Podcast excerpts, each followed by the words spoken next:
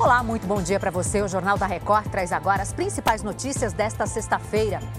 No Dia Nacional da Imunização, especialistas alertam para os riscos da baixa procura por vacinas no país. E comércio prevê uma injeção de 2 bilhões e meio de reais na economia com as trocas de presentes entre os namorados. Agora no Jornal da Record.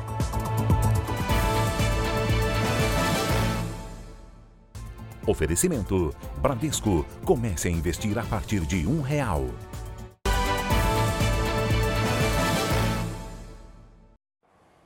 Os lojistas estão otimistas com as vendas para, dia, para o Dia dos Namorados, que será comemorado na próxima segunda-feira.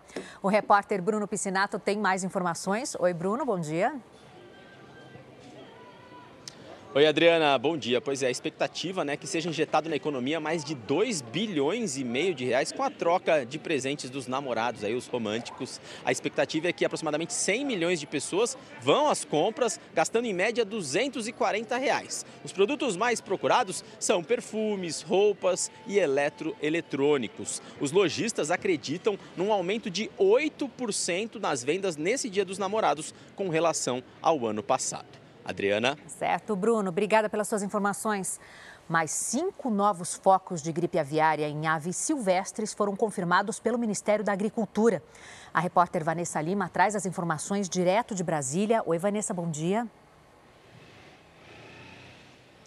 Bom dia, Adriana. Agora já são 30 casos registrados em cinco estados. Outros sete estão sendo investigados. A maioria no Espírito Santo, que determinou o fechamento do acesso a 13 ilhas no estado. Agora, o turismo nestes locais está proibido por tempo indeterminado. O bloqueio segue uma recomendação do Ministério da Agricultura para evitar que pessoas tenham contato com aves contaminadas. Mas é bom lembrar que no Brasil não há focos de gripe em aves de granja voltadas para a alimentação.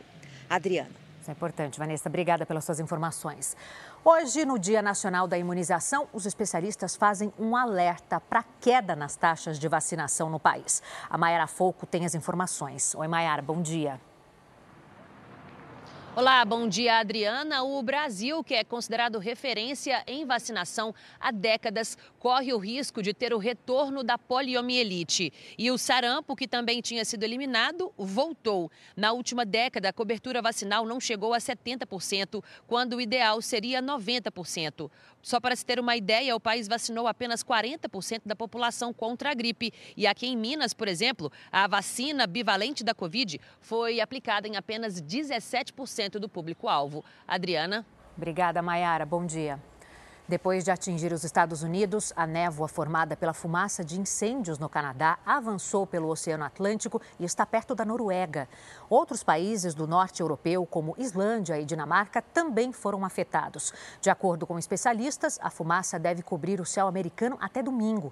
Novos focos de incêndio se espalham por mais de 10 quilômetros no Canadá. O governo americano enviou bombeiros e equipamentos para ajudar a conter o fogo. Chega ao fim essa edição. Outras informações no Fala Brasil daqui a pouquinho às 8h40.